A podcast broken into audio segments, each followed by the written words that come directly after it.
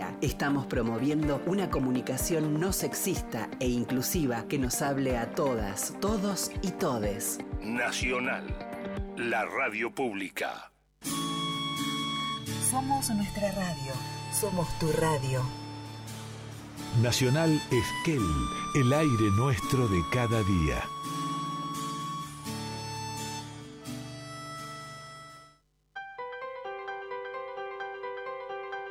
Nacional presenta Patagonia Forestal.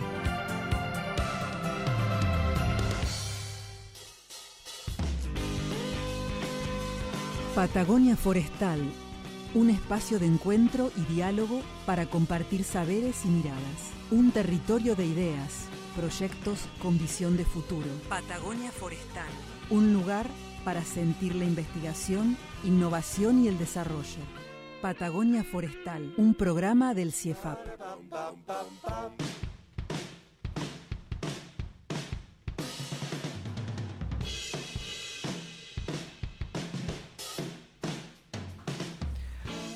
Buenas, buenas, buenas. De acá arranca Patagonia Forestal. ¿Cómo estás, Héctor? Qué frío, qué lindo pullover. Por Gracias, favor. muchas gracias. No saben lo Al- pintón que está al- acá el compañero, ¿eh? Bueno, y vos también con tus colores púrpura y violeta que te quedan también a, a tus pelos coloraditos, porque los que no saben, los que no te han visto, sos pelirroja. y ¿cómo se llama? No, te decía que a mí me llama la atención la variación del clima, o mejor dicho, del tiempo, diría María del Carmen, en nuestra zona, porque tal vez una de las características más salientes a mi juicio es lo distinto que es un invierno del siguiente un verano del otro. Hemos tenido veranos muy calientes, veranos fríos, y el año pasado, yo recuerdo prácticamente no hemos tenido heladas importantes. Muchísimos días en invierno estaba por debajo de la temperatura de Esquel, la mínima del día incluso. Yo soy muy observador. Y este año ya llevamos una seguidilla con días de entre 4 y 6 bajo cero de mínima y unos 2 o 1 o 3 de máxima, que no es común. Yo estoy acá desde el año 90 y no recuerdo una seguidilla tan completa de muchos días con prácticamente las mismas características. Y estamos en otoño, ¿eh? Gente, todavía no llegó el invierno, así que prepárense porque me parece que esto es el anuncio de un invierno eh, hermoso. Un invierno como los inviernos de antes. Sí, bueno, pero pe- yo trato de buscar la parte positiva de las cosas y por lo menos no hay mosquitos, como decía recién Raúl Carelo. Y qué paisajes, ¿no? Han circulado algunas fotos tan lindas de esas cascadas congeladas. Hay imágenes para compartir en estos días que son maravillosas. Esto es Patagonia, ¿no? De eso se trata. Yo eh, vine hoy convencida de que por fin vamos a encontrar la respuesta a por qué nos ponemos la camisa con un brazo, con el otro, y no podemos hacerlo si cambiamos o invertimos el sentido en que lo hacemos habitualmente. Sí, o por qué nos molesta. Eso le ha quedado medio pendiente. Ya Hoy una lo vez, vamos a resolver, ¿eh? Sí, sí, sí, sí. Ya una vez hablamos algo de hábitos, pero no es lo mismo un automatismo que un hábito. Automatismo son acciones sencillas, acciones tales como, por ejemplo, como te decía la vez pasada, eh, ponerte una camisa en el orden inverso. O sea, si siempre pones primero el brazo derecho, poner el izquierdo, a mí me pasó por tener el celular en la mano derecha y ahí me sentí raro. La verdad que no, no me gustó tener que ponerme de la otra manera. Y como ejemplo tenemos unos cuantos más. Si vos cruzás las manos como para rezar, nosotros siempre colocamos el dedo grande o el pulgar de una mano sobre la otra y si lo hacemos al revés y cambiamos, nos sentimos también raro y no- hasta que casi que nos cuesta cruzar las manos de otra manera. Eh, también eh, recuerdo que una vez me compré un, un pantalón de mujer porque me quedaba mucho mejor que la versión de hombre, a veces suelen pasar esas cosas. Y cuando me lo fui a prender, el botón de adelante, me sentí rarísimo porque estoy acostumbrado a que se abroche de derecha a izquierda y el, y el de, el de mujer es de izquierda a derecha. Pero me di cuenta Claro. recién ese día. Tuve que comprarme un pantalón de mujer para darme cuenta de Lo eso. mismo y lo las mismo las cami- camisas. las camisas. Claro, sí, sí, sí. Menos mal que nunca me compré una camisa de mujer que tiene un montón de botones, si no terminaba en el psicólogo derecho. Y mm, bien, entonces, todas estas acciones simples que se hacen automáticamente se les suele decir auto, automatismos. Y a esto le podría llegar situaciones todavía más cómicas o simpáticas. Recuerdo cuando estaba en los primeros años de, de la universidad y que tenía mucha actividad social en, el ámbito de la iglesia que quedaba cerca de casa y también iba al colegio salesiano. Una vez me fui a una reunión en el auto y cuando volví a casa mi, mi papá me dice, ¿y el auto? Porque me volví en colectivo. La costumbre de tomar todos los días el colectivo, el auto lo usaba de vez en cuando. Salí de la reunión, pasé por la esquina donde siempre me paraba a tomar el, el colectivo y me quedé ahí parado y lo tomé tranquilo y recién cuando llegué a casa me di cuenta que había quedado el auto allá en, en ese lugar. Y mm, otras veces me ha pasado de, por ejemplo, ir a visitar a un amigo, pasar por la esquina donde siempre esperaba el, autobús y quedarme un momento, un instante parado ahí por, por eh, ya que venía con el pensamiento en otra cosa y después reaccionar y darme cuenta, no, yo no tengo que tomar el autobús, hoy yo voy a la casa de mi amigo, tengo que pasar por acá, pero no es, no es mi destino final. Y creo que a todos nos han pasado alguna, alguna cosa similar. Y estos son automatismos, pero ¿por qué lo hacemos, digamos? ¿Por qué los automatismos regulan casi nuestra vida? Porque según los autores, representan el 70 o el 90% de las acciones que hacemos. Casi todas las acciones que hacemos durante el día son automáticas. Mm, cepillarse los dientes, eh, atarte los cordones de los zapatos, que yo recuerdo cuando era chico fue un proceso, no fue una cosa que la aprendiste de un día para otro. ¿Te acordás que tu papá o tu mamá te decían agarra este con el, este, este, el del izquierdo con esto? el-"?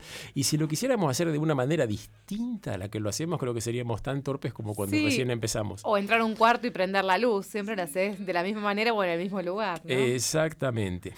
Bueno, pero eh, está muy bueno que hagamos todas estas acciones automáticamente porque de alguna manera liberamos a nuestra mente para trabajar en las cosas nuevas, en las cosas que sí necesitamos ponerle pilas y usar las neuronas.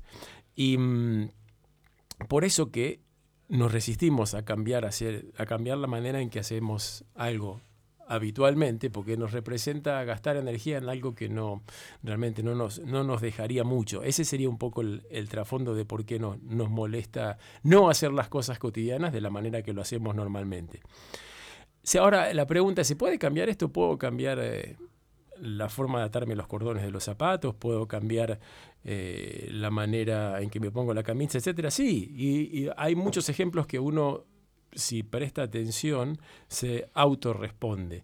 Estoy seguro que en algún caso hemos probablemente cambiado los artefactos del baño en tu casa o alguna cosa por el estilo y por ahí el toallero que siempre estaba del lado izquierdo cuando entrabas al baño estaba del derecho y 15 o 20 veces vas a manotear del lado que no está hasta que te acostumbras que está del otro lado. O sea, es, es, es sencillo. Hacerlo hacer. automático. Sí, pero a mí me pareció interesante compartir esto porque por ahí alguno piensa que le pasa él solo, o piensa que es algo raro o que puede tener alguna enfermedad y en realidad nos, nos pasa a todos. No lo lleven a terapia, entonces. El tema de la camisa está resuelto. Sí, es- los terapeutas no son económicos y más vale hablar de otras cosas. No, hablar de otras cosas, por supuesto.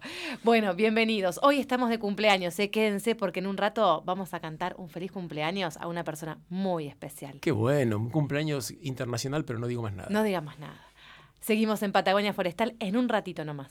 Quédense con nosotros.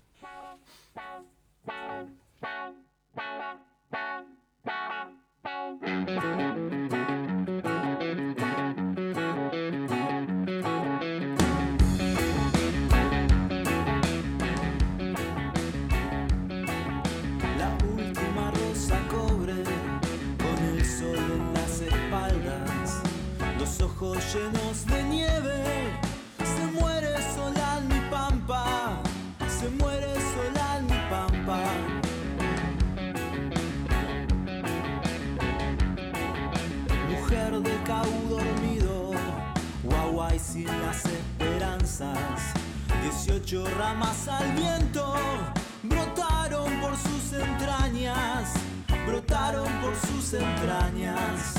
Rosa del lote perdido, cuatro recuerdos me alcanzan. Y Quiquenquen en el cielo, son cuatro estrellas tu danza. Rosa de la Onicoyen, última flor de mi raza. Rosa de la Onicoyen, última flor de mi raza. Rosa de la Onicoyen, última flor de mi raza. Rosa de la Onicoyen,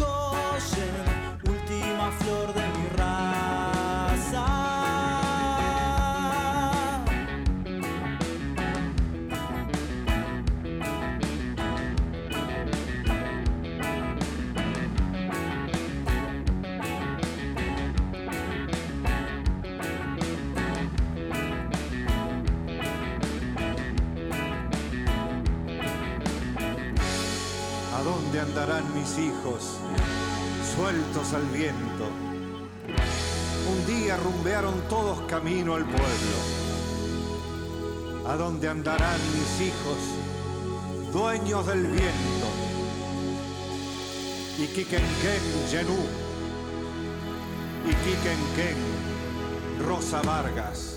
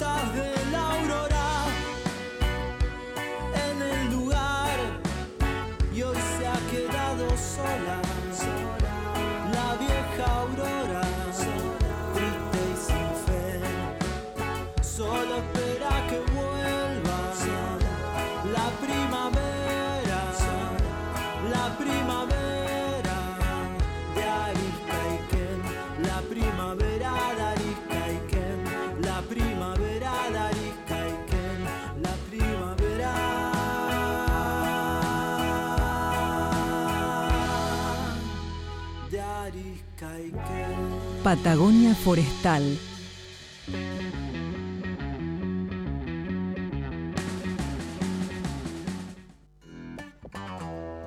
Hasta las 20 horas, seguinos en Patagonia Forestal.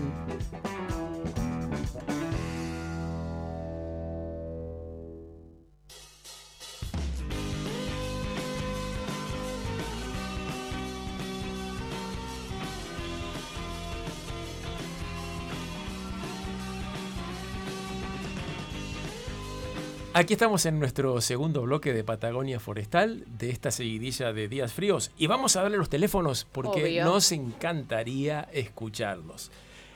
Los que les gusta el teléfono fijo pueden llamarnos al 45 3748. Los de tu generación. Sí, los de mi generación. Y los del anterior también, ¿eh? 4662. Y por WhatsApp, los más jovencitos también nos pueden llamar al 40 44 66. Por supuesto, llamen y hagan sus preguntas. Acuérdense que tenemos la sección Ciencia Delivery, ¿no? Preguntas para poder enviarles la respuesta puerta a puerta. Tal cual. Y hoy estamos de cumpleaños, decíamos, ¿no? Sí. Pero bueno, una súper entrevista internacional. Sí, sí. Acá tenemos eh, en, en el estudio a la doctora Eva Tejedor. Ella es doctora en Ciencias de la Alimentación y estudió, bueno, proviene del Centro de Investigación y Tecnología Alimentaria de Aragón. De la península ibérica, tal vez. Sí, ¿qué hace? Vino en, en pleno verano, pudiendo estar festejando su cumpleaños ahí con un super verano. Bueno, no, vino a la Patagonia en el super invierno. ¿Y qué tal? Vamos a ver cómo la está pasando y qué es lo que está haciendo por estos lugares. ¿Cómo estás, Eva? Hola, bueno, muchas gracias por invitarme. Eh, muy bien, muy contenta, con un poco de frío, pero encantada de estar aquí. Bueno, ante todo, feliz cumpleaños. Es muy jovencita, Eva. Sí, Gracias. sí. Es, este, es la, la edad que cumple es básicamente obscena. Bueno, y contanos, sabemos que estás eh, en un intercambio de, conocimientos, de saberes, a partir de un proyecto eh, denominado RICE, eh, que aborda la temática de las trufas, ¿no? Quizás contextualicemos un poquito cómo llegaste aquí a Patagonia a partir de este proyecto RICE. Pues eh, bueno, yo lo primero que quiero aclarar antes es que eh, las trufas, no estamos hablando de chocolate, que muchas veces lo confundimos, eh, es un hongo, más adelante hablaremos un poco, pero bueno, dentro de este proyecto que es europeo, pero Argentina está incluido, dos centros de investigación en Argentina, y mm, trata de abarcar todas las líneas de, que tiene la truficultura, desde cómo se cultiva hasta cómo llega a los consumidores. Y bueno, trata de abordar problemas que eh, hay actualmente en, en los diversos países que cultivan este producto. Contales por favor a la audiencia eh, si las trufas no son de chocolate, ¿de qué están hechas? Eh, bueno, las trufas son hongos, son hongos comestibles como eh, pues el champiñón, por ejemplo. Pero a diferencia de estos, los que vamos a juntar al bosque, eh, crecen debajo del suelo, no por encima, no los vemos. Entonces es un poco un, un cultivo extraño porque eh, tenemos que confiar en, digamos, en la tierra, en que esté produciéndose, porque, bueno, pues las trufas... Como una papa, Sí, Como algo si así. Lo que pasa que, bueno, es un poco más complicado me porque imagino. mm, precisamente el- estos, estos hongos necesitan un árbol.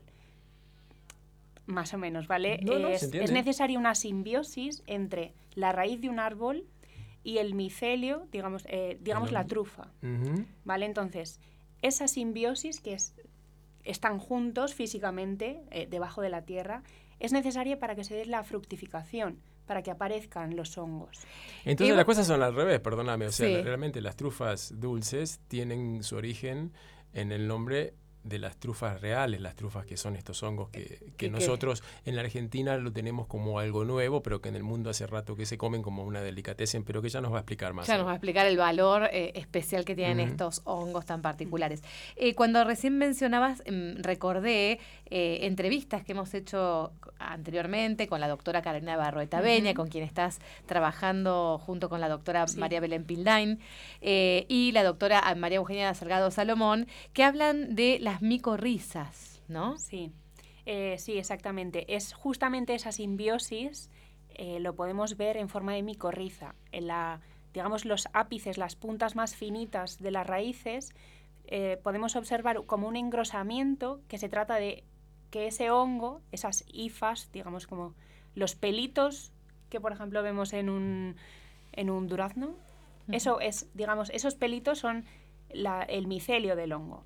Vale, pues la trufa tiene ese mismo micelio, es de color blanco, pero está debajo de la tierra. Cuando ese micelio se engrosa en esas puntas finitas de la raíz, es lo que se llama la micorriza. Y es, a- es a partir de ahí donde nacen las trufas. ¿Y en qué climas particularmente se desarrollan? ¿no? Ah, Vos estás ahora haciendo este trabajo aquí en Patagonia, nos vas a contar de qué se trata, pero ¿en qué otros lugares o qué características climáticas tiene que haber?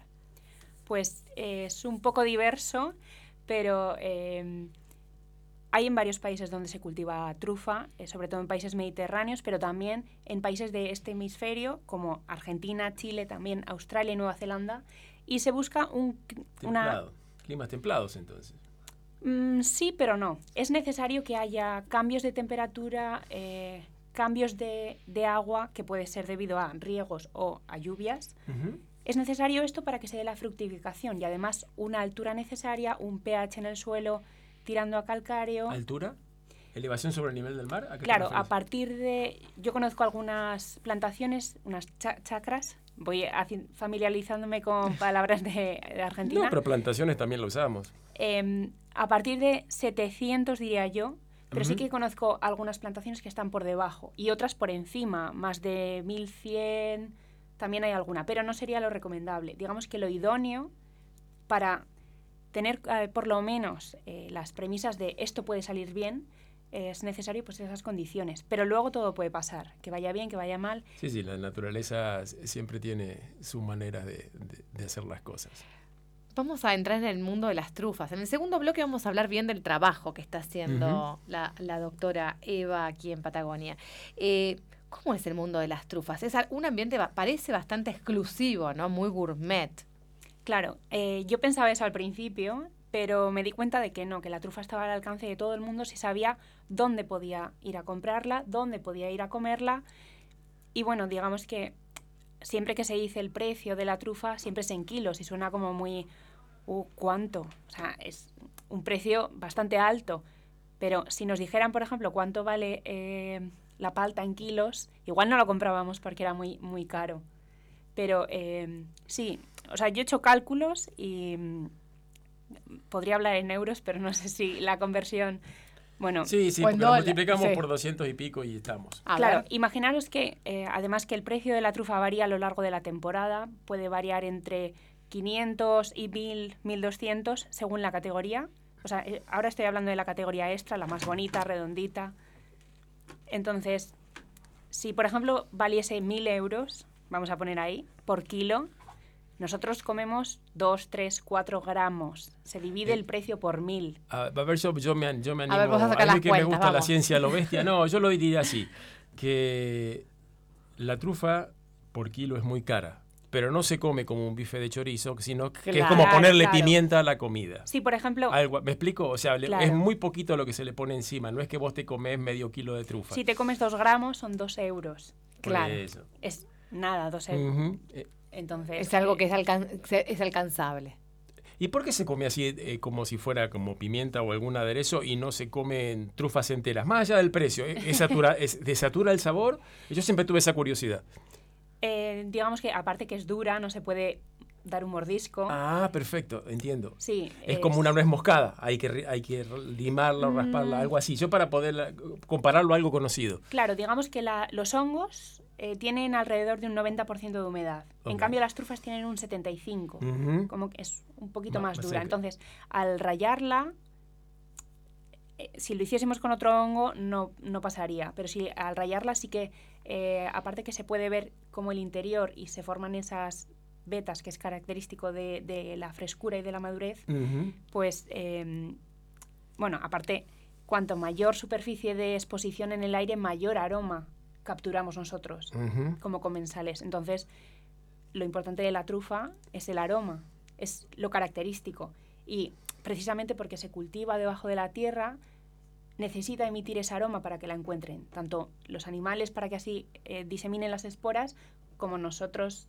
Bueno, nosotros no somos capaces de encontrarlos todavía porque nuestra nariz eh, no es capaz de detectar es- esos aromas, pero bueno, con la ayuda de, de perros se puede llegar a, a a recolectar. Sí, lo de los perros es fantástico. Para el que no sabe, la, la, la búsqueda de estos tesoros bajo La tierra cosecha. eh, justamente es con perros, ¿no? Para Sí. quienes no conocen cómo es Claro, el es sistema. necesario eh, una nariz, un olfato, que sea que- capaz de, de- de detectar esos aromas. Nosotros todavía no estamos Bueno, entrenados aparte, para como ello. no se consiguen narices solas, generalmente se consigue un perro. Claro, es verdad que también se puede con cerdo o jabalí, en cambio estos eh, se la comen. Claro, Entonces, a un perro le puedes entrenar y decirle, no vale, eh, detéctala, pero no te la comas, y le das un premio una vez que lo ha encontrado. Entonces, es como un juego, para ellos es un juego. Está bien. ¿El perro le comería también? ¿Le resulta rica los...? Sí, sí. Eh, bueno, hay que entrenarlos. No, no entiendo, por eso Entonces, sí. al principio, bueno, eh, merece la pena que se coman un par Por lo menos para que eh, vayan adquiriendo destreza y puedan, pues eso, Lo- recolectar más. Se lo merecen pensando después los años que van a trabajar y lo poco que van a ganar en comparación con el dueño del campo. Claro. Dos trufas no es nada. Eh, Eva, has probado trufas, me imagino, en varios lugares, ¿no? Por lo menos has degustado, como se dice. Sí. Eh, ¿Hay alguna en particular que te haya llamado la atención o que tenga alguna característica muy especial? Pues eh, todavía eh, no he podido no he podido probar la trufa de Argentina porque el, pues la trufa de Argentina, la trufa negra, luego más adelante hablaremos de, variedades. diferentes variedades, pero la trufa negra eh, no la he podido probar porque es estacional. En, en el hemisferio norte se da de los meses desde noviembre hasta marzo y ahora aquí es cuando estamos en el, en el hemisferio sur entrando en la producción en, en- en ese periodo estacional. Entonces, quiero confiar que próximamente eh, voy a poder probar la trufa y precisamente porque voy a, a espartillar. eh, en un- provincia de Buenos Aires y, y allí tienen una trufera bastante grande. Y vamos, considero que, que- que tiene que estar igual o mejor que, que las trufas que he probado. Yo creo que está bueno aclarar este, también que, que la trufa es un cultivo nuevo en el país, similar a lo que son los arándanos, que hasta hace 15 años nadie sabía lo que era un arándano y ahora se están plantando por todos lados. Y la trufa lo mismo. O sea, ya hace, no sé, 4, 5, 6, 7 años ¿no? que se están instalando. Lleva un tiempo incluso que entren en producción, pero para la gran mayoría de los argentinos es algo totalmente nuevo. ¿Te acordás que entrevistamos, no? Ahí a los referentes de trufas del Nuevo. Mundo en Bahía Blanca. Fue hace unos programas atrás, en el ciclo pasado, en el 2021. Sí. Fue muy interesante. Bueno, así que te queda un largo recorrido. Eh, vamos a escuchar la, una pregunta de delivery que acaba de llegar. Ah, ¿Te parece? bueno. Sí, sí. Patagonia Forestal. Delivery. Ciencia Delivery.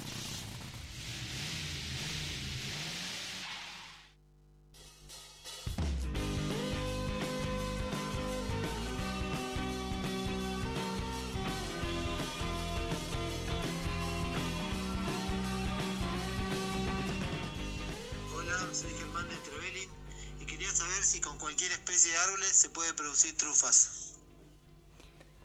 No con cualquier especie de árboles. Hay especies de árboles que son aptas e idóneas para el cultivo de trufas. Normalmente eh, encinas, robles, incluso avellanos. Además, sé que ese tipo de árboles son los que se pueden cultivar aquí en Argentina y hay varias plantaciones. Es verdad que en, en España tenemos el quejigo también, pero bueno, principalmente esas tres especies de árboles son las que las idóneas para producir trufa. Sí, o sea que son bien pocas las especies de árboles que sabemos dan buen resultado. Puede ser que haya otras, pero las conocidas, las seguras, son, son esas. Bien, bueno, gracias por la respuesta. ¿Qué les parece si hacemos una pausa? La dejamos tomar aire a Eva en este día tan especial para ella. Que se come un pedazo de torta. Sí, no le trajimos torta. Bueno, eh, querida audiencia, pueden mandar sus preguntas, pueden mandar la torta también, si quieren. y seguimos con el programa en un ratito nomás. Vamos a seguir con Eva aquí en el estudio.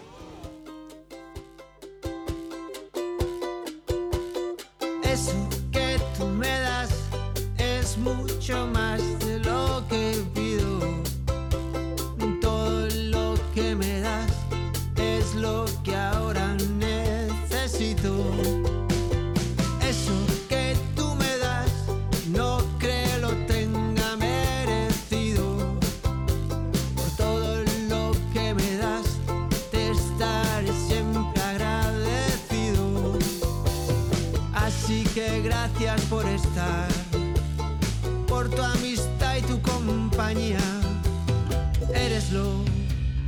lo mejor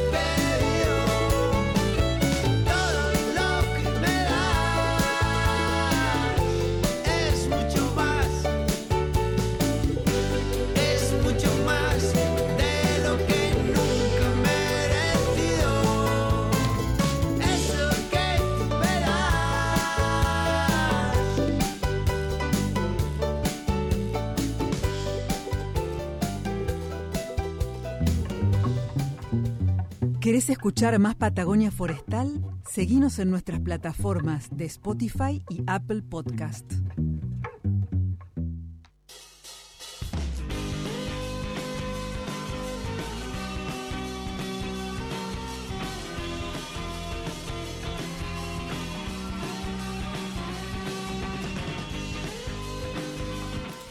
Aquí seguimos en Patagonia Forestal. Estamos con la doctora Eva Teje- Tejeda. Tejedor. Tejedor. Tejedor, perdón.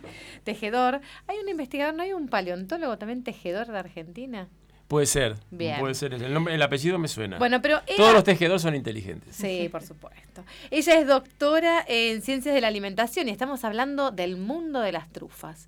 Y acá en este intervalo estábamos eh, conversando si eh, hay fraudes, ¿no? Con esto es un producto tan exclusivo, tan valioso, bueno, que se puede pagar porque se usa en pequeñas dosis, como decíamos hace un rato, pero ¿existe un fraude eh, al respecto? Fraude de segundas marcas, porque no es lo mismo. Segundas marcas. Existe un fraude precisamente porque no hay una legislación ni a nivel eh, europeo ni a nivel mundial, solo hay recomendaciones.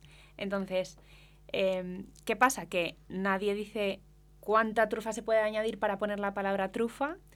Eh, está permitido el uso de imágenes en, en el etiquetado.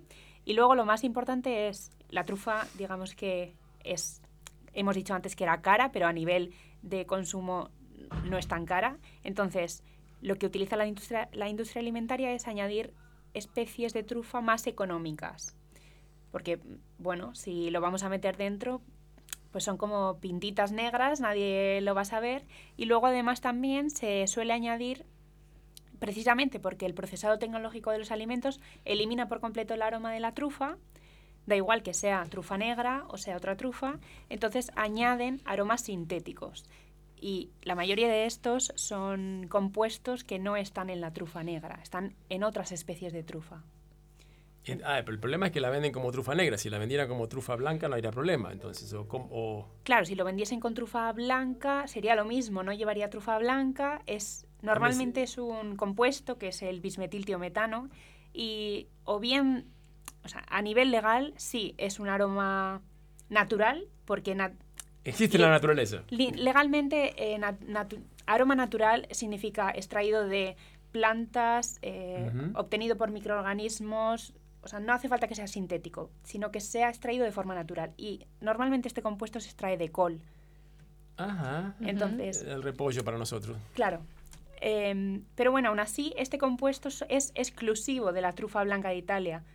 No tiene nada que ver con la trufa negra, con los productos que nos están intentando vender. Entonces es un poco, si la trufa no está al alcance de todo el mundo, porque no es un producto de cercanía, porque sí que está al alcance a nivel económico, lo vuelvo a repetir, eh, eh, pues claro, si nunca has probado una trufa, ¿cómo vas a saber a qué, a qué huele? No, Entonces, si, si tú normalmente te compras las papas sa- sabor a trufa, eso no tiene nada de trufa.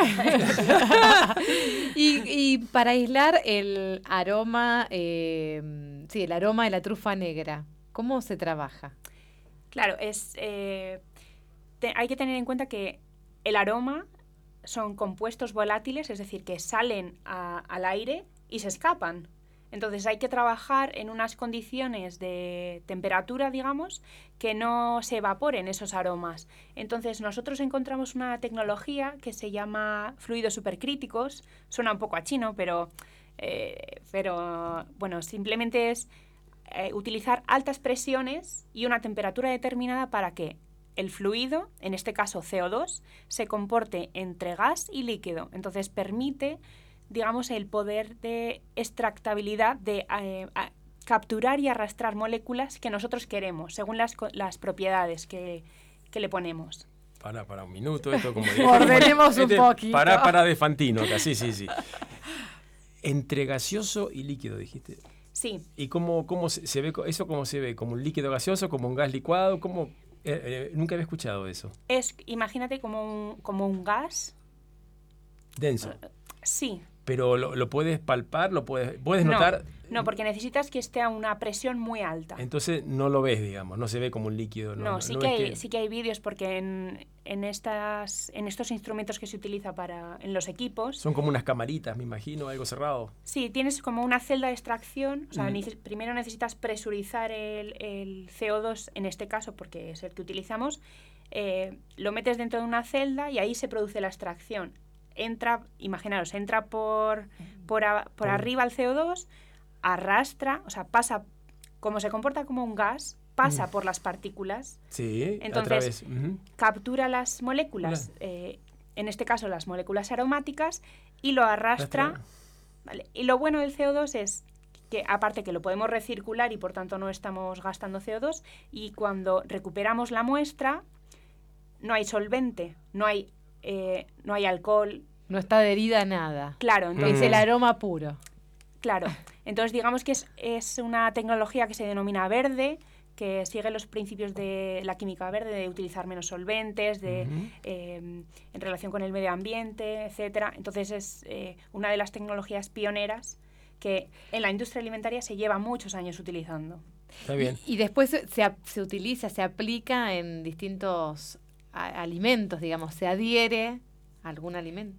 Claro, esa sería la idea, pero digamos que con la con esta tecnología supercrítica hemos hecho un dos en uno, de manera que es la última etapa en la que sale el CO2 con los aromas, hemos puesto un producto, por ejemplo un aceite, de manera que ese CO2 se borbotea en el aceite y se quedan los aromas impregnados. Bien. Me encantó, Me se encanta. borbottea, burbujea. se bor- allá, acá, acá burbujea, en España borbotea. Borbotea. No, se, se utiliza ambos, la verdad, ¿Sí? pero sí. Muy interesante.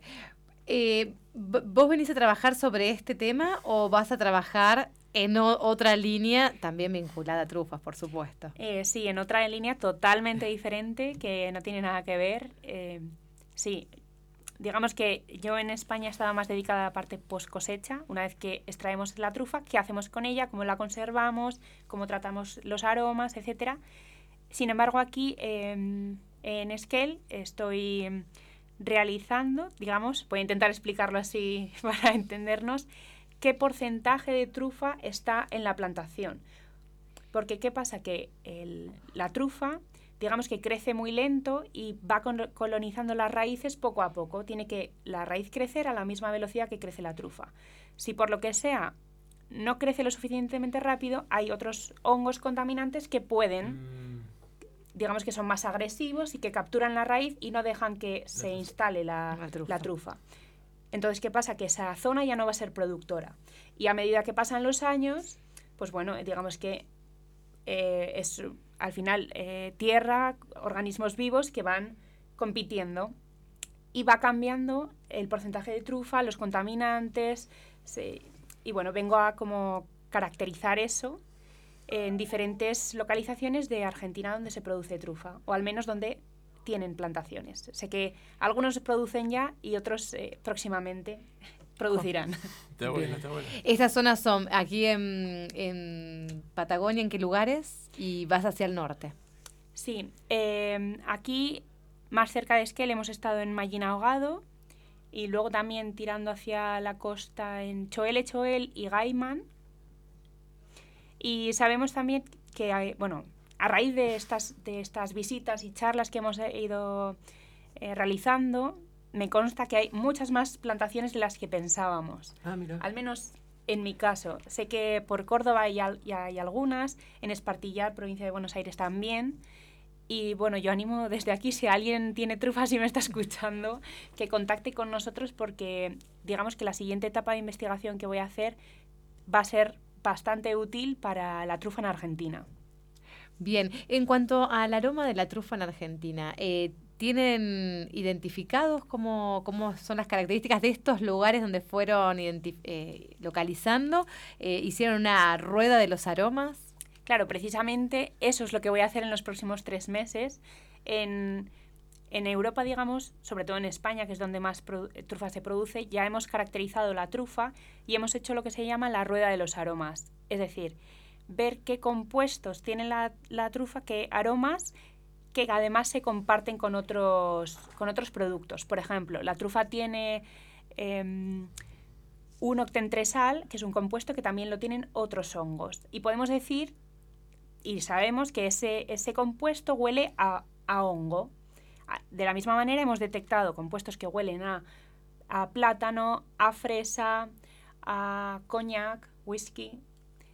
Mm, sí, o sea, bueno, eh, mantequilla, olivas negras, varios. Entonces, lo ideal, lo que queremos hacer, todas esas variables que afectan al aroma, de pues tipo de, tipo de árbol, eh, cultivo, especie de trufa, eso, trasladarlo a Argentina y crear la rueda de los aromas de la trufa de Argentina. Mm. Espectacular. Y ver si hay variaciones, no solo a lo largo de la campaña, a lo largo de cómo va madurando la trufa, sino en las diferentes localizaciones de, de Argentina.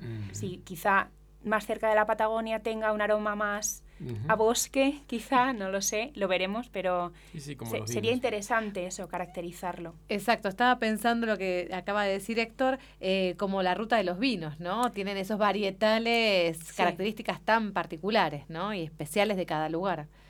Sí, sí. eh, claro, lo, lo ideal no solo, no solo es caracterizarlo, sino dar a la gente a conocer a qué huele esa trufa, eh, qué, qué aromas puede detectar y, y vamos, yo tengo muchas ganas de saber qué, cuáles son los compuestos que caracterizan eh, cada uno de, lo- de los lugares, porque estoy segura que eh, no tendrán nada que ver, bueno, tengo que aclarar una cosa, todo esto es, es a nivel químico. Nosotros, como humanos, no somos capaces de detectar De esos, todo. esos, esas diferencias Claro. aún. Está bien. ¿Y hay eh, alguna trufa de calidad en Italia? Porque por lo que vos me decís, trufas son las de España, las de Italia no sirven para nada. Si está un italiano, un italiano escuchando, allá son blancas, las que valen son las negras, que son las que tenemos nosotros. Claro, eh, pues hay como más de 40 especies de trufa, vari- diferentes variedades. Pero sol- solamente unos cuantos tiene, unas cuantas especies de trufa tienen interés gastronómico. Eh, podría decir que 5, 6 interés gastronómico y también comercial, no solo por aroma, sino también por sabor. Entonces, yo destacaría sobre todo las que más, mm, digamos, nombre tienen, la trufa blanca de Italia, Tuber magnatum, pero la trufa negra de España iba a decir, pero no, de Argentina también, eh, Tuber melanosporum, son, digamos, las reinas de las trufas, por, precisamente por su, su calidad aromática. ¿Y acá todo lo que se ha plantado en Argentina es esa, esa variedad? No, toda no. Sé que también hay plantada Tuber estivum y Tuber uncinatum, que son trufa de verano y, y otoño correspondientemente, porque claro, vuelvo a decir que la trufa es estacional, solo tenemos unos meses. En cambio, si tenemos en una misma plantación una zona donde es trufa de verano, que será en verano, trufa de otoño, que nos dará en, otoño, y trufa de invierno, Queda tenemos una amplia eh, producción. Mm. Y, y digamos que como empresa o como eh, Sí. agricultor, Como emprendimiento, eh, Eh, tener una provisión constante Claro, tienes- da ciertas ventajas. tienes más continuidad a la hora de dar un producto, aunque sea diferente. Muy interesante. Entonces, tu recorrido eh, sigue en los próximos meses hacia mm, Espartillar, Córdoba, y bueno, y ahí terminarás tu primera vuelta por Patagonia en septiembre, ¿no? Sí, sí. eh, sí, me quedan todavía tres meses. Son cinco en total, llevo dos. De momento estoy encantada, aunque las últimas semanas han sido muy frías. y, y sí, muy contenta de estar, de, de estar en Argentina, de conocer un país increíble y bueno, de seguir aprendiendo la lengua porque eh, la primera semana La lengua. eh, os juro que no, no, no me enteraba de nada. y eso que habla No, español. no es para tanto, no es para tanto. Eh, ¿Cómo son tus días, no? ¿Cómo, ¿Cómo es un día de un investigador? Muy breve, porque ya se nos termina el programa, pero me gustaría tu apreciación de, bueno, tus venidas al centro de investigación. Pues eh, quizá tenemos en la cabeza que es un investigador y está todo el, día en el laboratorio, pero no, hay muchos, mucho más allá. En este caso, que aquí en Esquel hemos ido a diferentes plantaciones y es un largo recorrido en coche, eh, en auto, para, para llegar a la plantación, observar la plantación, trabajar digamos, con la tierra, no, no solo estamos en un laboratorio encerrados, y hay mucho más allá. Eh, entonces, ver paisajes, ver eso, conocer, mm, no sé, es, es, es diferente y luego también muchas horas de ordenador, la verdad. Muchísimas gracias por compartir con nosotros este día tan especial, ¿no? Tuyo, donde haces ciencia y cumplís años y compartís con nosotros tu, tu nueva comunidad aquí en Esquel. Muchas gracias a vosotros. Bien, estábamos conversando con la doctora Eva Tejedor. Vamos a hacer una pausa, un tema musical y ya cerramos el programa con otra perlita.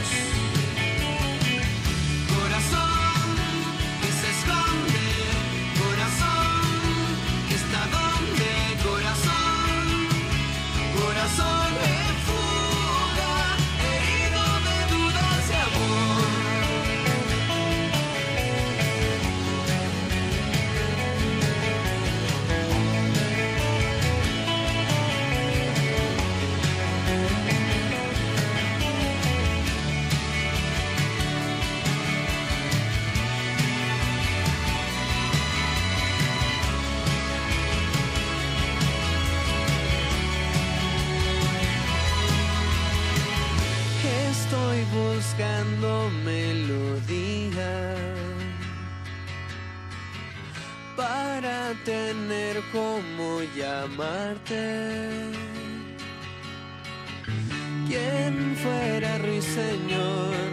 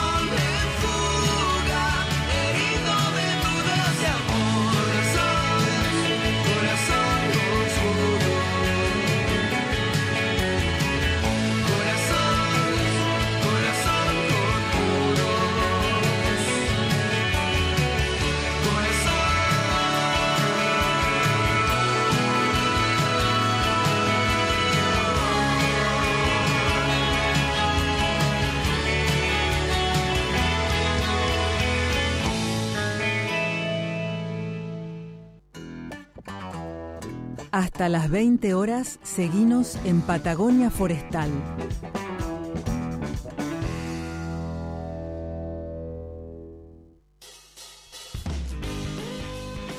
Bueno, después de este interesantísimo reportaje con, Eva, eh, vamos a recordar que los hongos no solo se utilizan para comer, no solo existen las trufas, que es lo que hablábamos recién, que es algo igual nuevo para nuestro país, ni tampoco es solamente para producir este, medicinas como la penicilina o para eh, quesos como el roquefort, que es lo que tradicionalmente relacionamos con los hongos. Pero el hecho de que haya 600.000 especies de hongos, el doble que las 300.000 especies de plantas, yo creo que va a determinar que constantemente estemos encontrando novedades de distintos usos. Y una muy interesante, que incluso estamos trabajando en el CIFAP, dijo el mosquito, es la producción de tinturas industriales a partir de los hongos. Y para eso tenemos una entrevista con la responsable de este interesantísimo proyecto en el área del CIFAP que trabaja con estos temas. Escuchémosla. Soy Ana Laura Galo, soy doctora en ciencias biológicas, trabajo en CIFAP hace aproximadamente 10 años.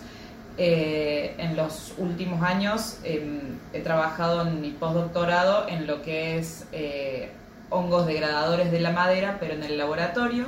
En particular lo que hago es tratar de eh, extraer sustancias de estos hongos, en particular compuestos medicinales, y con ellos ver qué propiedades tienen y demás. En paralelo con esta, con esta actividad hemos empezado una nueva línea en lo que es bioremediación, es decir, utilizamos estos organismos para eh, degradar sustancias tóxicas, en particular colorantes que em, suelen ser producto de diferentes industrias y que terminan siendo desechos de estas industrias, como por ejemplo el textil. Lo que hacemos es hacer crecer eh, diferentes especies fúngicas en el laboratorio y luego las ponemos eh, en contacto con estos colorantes y vemos qué es lo que sucede en ese, sistema. Puede ocurrir que el colorante impida que el hongo crezca o puede ocurrir que el hongo sea capaz de crecer y de degradar ese colorante, eh, con lo cual dejaría de ser una sustancia tóxica. Em, sumado a ello, tenemos una, una hipótesis que es que hay determinados compuestos que si uno los pone, se los da al hongo como parte del, del alimento que uno le da para que crezcan, ese compuesto el hongo lo incorpora y le permite crecer mejor y lo protege para el momento en cuando lo ponemos en contacto con el colorante. Si esto es así, entonces el hongo es capaz de crecer eh, mejor y de, poder degradar estos compuestos. En este momento nuestro objetivo principal es eh, hacer un screening de diferentes especies fúngicas para ver en cuáles de estas realmente sucede esto o podría suceder esto. Em, nosotros trabajamos en colaboración, es una línea, si bien es una línea bien nueva, eh, ensayos preliminares los venimos haciendo desde hace un par de años con otros investigadores de em, Córdoba e incluso del exterior. en este momento lo que queremos hacer es evaluar justamente cuáles de todas estas especies que estamos probando pueden crecer en esas condiciones y si se ven beneficiadas con este nuevo compuesto que nosotros les agregamos. Si todo esto ocurre, después queremos, estamos viendo qué es lo que sucede en el momento en que le colocamos el colorante. Em, nuestros resultados preliminares muestran que algunas de estas especies directamente no pueden crecer en presencia del colorante, pero cuando les damos el compuesto que nosotros creemos que los protege, son capaces de crecer y algunas de ellas no solo son capaces de crecer, sino que son capaces también de degradar el colorante. En un paso posterior estamos empezando a hacer em, cortes y preparados para mirar en el microscopio a ver qué es lo que está sucediendo con esas sustancias, con esos colorantes, si es que el hongo los está de alguna forma absorbiendo, pegando alrededor de sus estructuras o si los está incorporando.